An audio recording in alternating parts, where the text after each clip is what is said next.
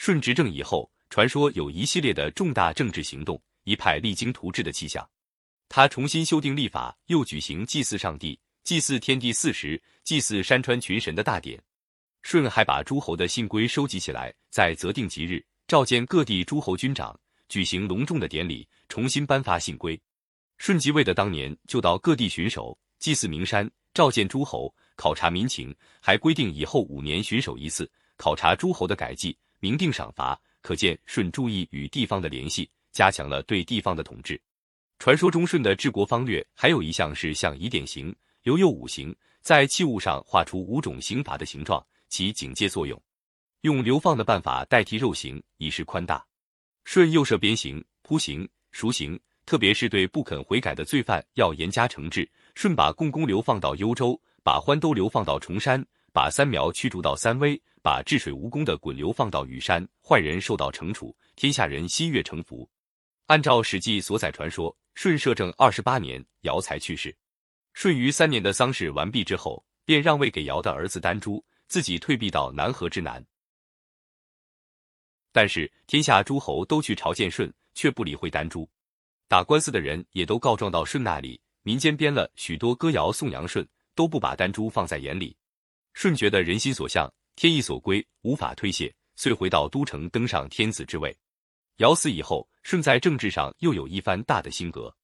原以举用的禹、高尧、契、契、伯夷、夔、龙、垂、羿等人职责都不明确，于是舜命禹担任司空，治理水土；命契担任后继，掌管农业；命契担任司徒，推行教化；命高尧担任事，执掌刑法；命垂担任共工，掌管百工；命一担任于，掌管山林；命伯夷担任至宗，主持礼仪；命夔为乐官。掌管音乐和教育，命龙担任纳言，负责发布命令、收集意见。舜还规定三年考察一次政绩，有考察三次的结果决定提升或罢免。通过这样的整顿，庶几贤熙，各项工作都出现了新面貌。被舜任用的这些人都建树了辉煌的业绩，而其中禹的成就最大。他尽心治理水患，身为表率，凿山通泽，疏导河流，终于制服了洪水，使天下人民安居乐业。当此时，四海之内咸待帝舜之功，天下明德皆自于帝时，呈现出前所未有的清平局面。舜在年老的时候，认为自己的儿子商君不孝，就确定了威望最高的禹为继任者，并由禹来摄行政事。故舜与尧一样，都是禅位让贤的圣王。据说舜在尧死之后，在位三十九年，到南方巡守时，死于苍梧之野。舜帝应葬于何处？蒲坂城内，大家争论不休。有人主张葬于蒲坂城东土坡下，多数人不同意，说那里土质含沙多，不牢固。有人主张葬于大河之滨，多数人认为河水涨落无定，不宜埋葬。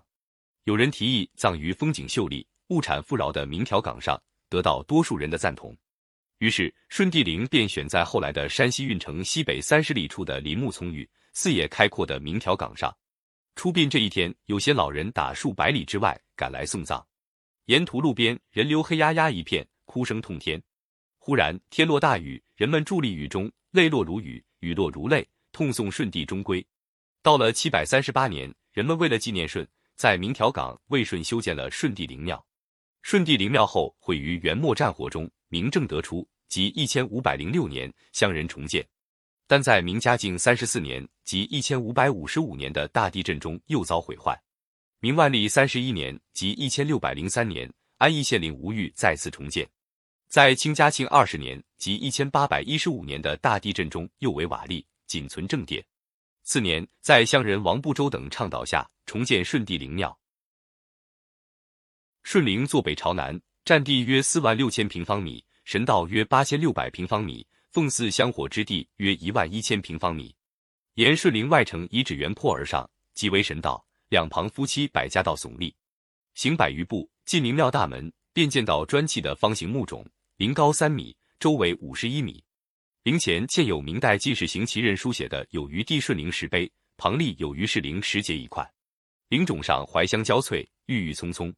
绕陵北行约三十米，即是皇城，又名离乐城。进拱形城门，内以戏楼、卷棚、献殿、正殿、寝宫为中轴线，东西两侧配以廊房集中。古二楼构造布局严谨，左右对称。主建筑正殿建造于台基之上，重檐歇山顶，斗拱五铺座，面阔五间，进深五船。殿内泥塑的顺帝坐像，头戴冕旒，身着衮服，神态庄严，栩栩如生。正殿之后，原建寝宫三营，内塑娥皇、女婴像，西已毁于战火。灵庙东南旧时增建大云寺，为守灵僧侣居住，亦称守灵寺。顺帝灵庙分为南北两部分，南部为顺帝大道、顺帝广场、顺帝公园三部分，北部则分外城、陵园、皇城三部分。